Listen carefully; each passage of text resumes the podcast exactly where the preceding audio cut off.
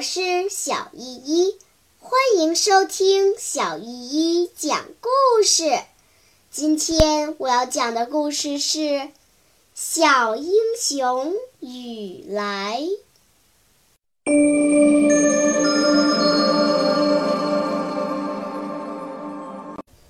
第三十九章。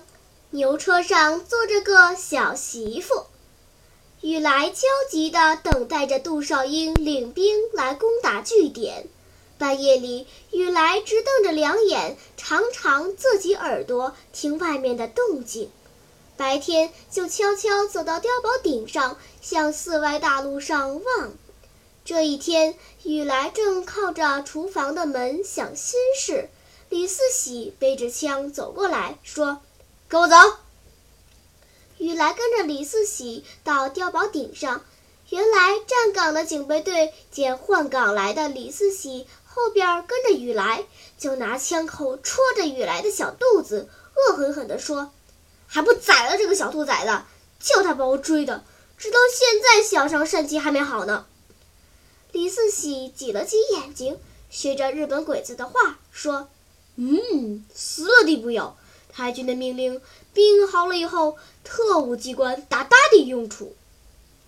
那个警备队走了以后，李四喜抱着枪，坐在一个手榴弹箱子上，把两手插在袖筒子里，命令雨来：“别乱动，给我老老实实的待着。”这正是晌午的时候，雨来呆呆地朝远处望，村庄、树林、结了冰的小河。弯弯曲曲的大道，一两个行路人。太阳很暖和，几片薄薄的白云像吹散的棉花，慢慢地飘着。雨来低头看院子里，各村交柴送菜的已经成群成行的到了。大概因为快过年的缘故吧，敌人要的东西又多了。四乡里来交东交西的人也比往日多。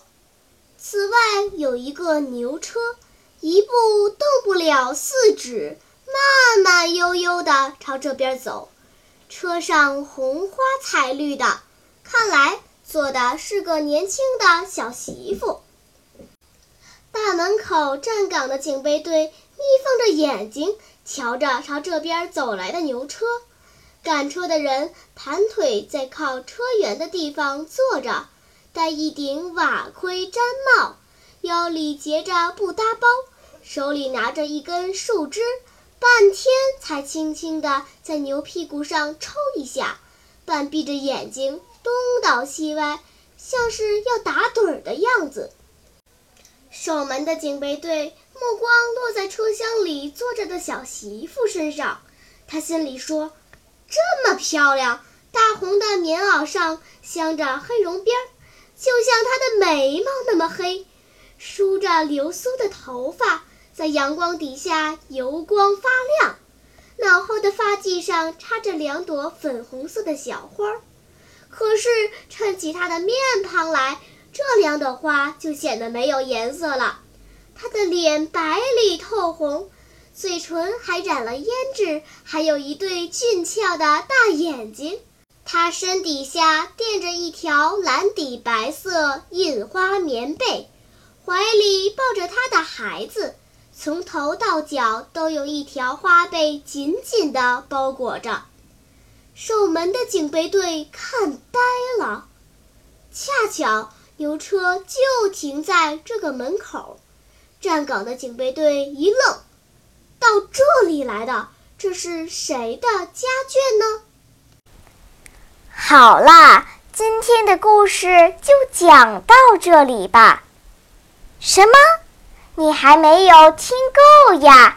那就赶快关注小依依讲故事吧。